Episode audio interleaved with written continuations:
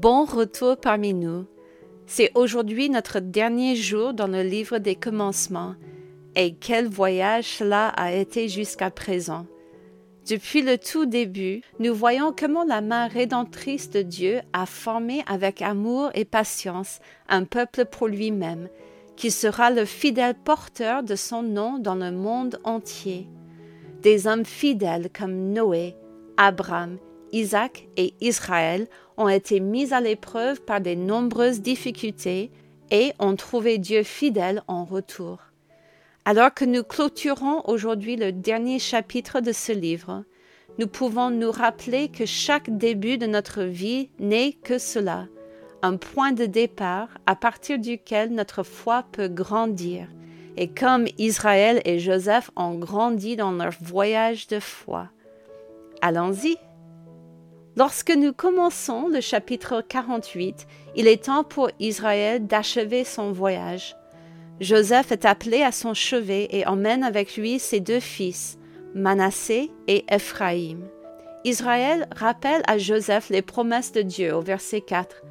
Le Dieu Tout-Puissant m'est apparu à Luz, dans le pays de Canaan, et il m'a béni. Il m'a dit, je te rendrai fécond, je te multiplierai, et je ferai de toi une multitude de peuples. Je donnerai ce pays à sa postérité après toi, pour qu'elle le possède à toujours. Dieu a certainement tenu sa promesse en faisant d'Israël une grande famille, mais la promesse de posséder le pays n'est pas encore la leur. Il reste encore beaucoup à faire dans l'héritage de cette famille. Israël rappelle peut-être la promesse à Joseph pour que ses enfants ne se sentent pas trop à l'aise ici en Égypte. La véritable bénédiction pour sa famille n'est pas ici, mais ailleurs.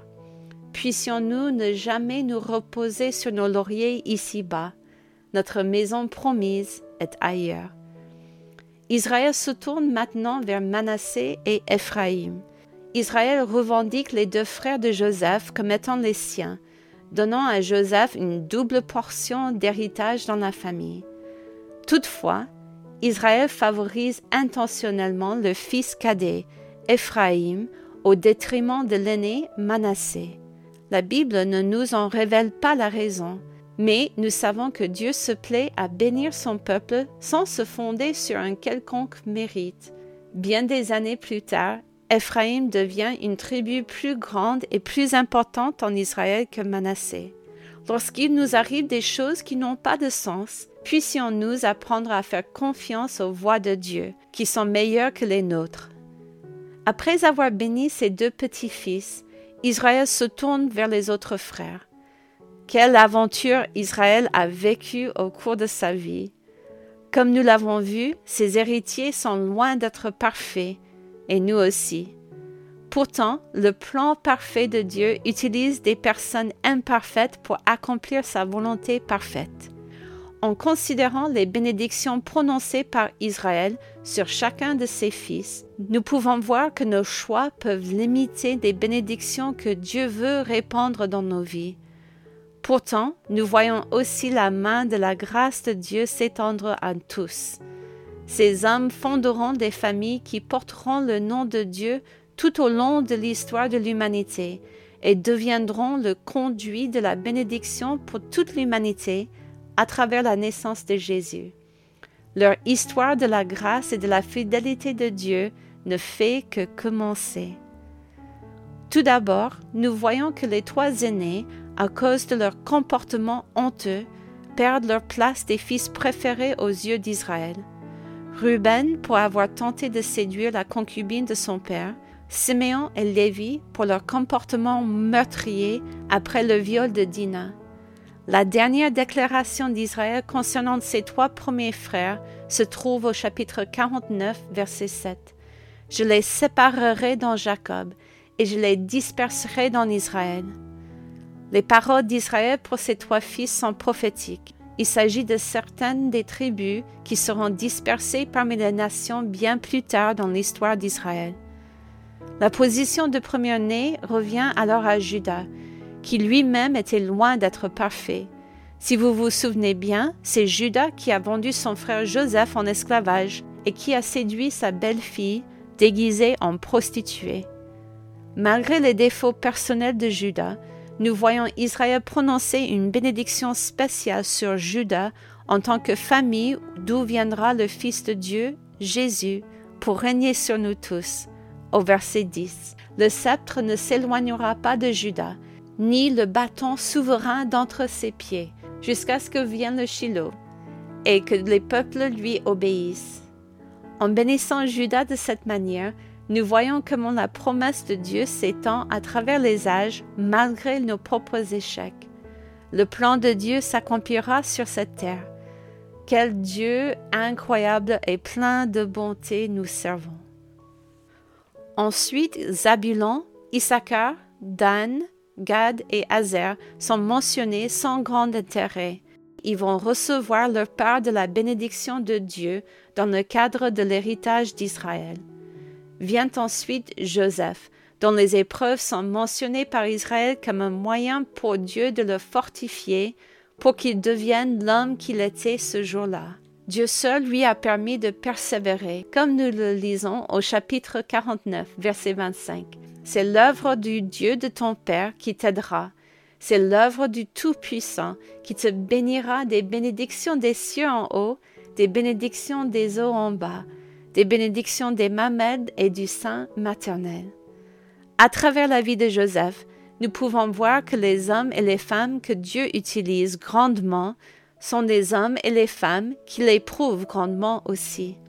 Puissions-nous accepter que la main de Dieu nous mette à l'épreuve afin que nous puissions lui rendre honneur à travers les épreuves en lui restant fidèles.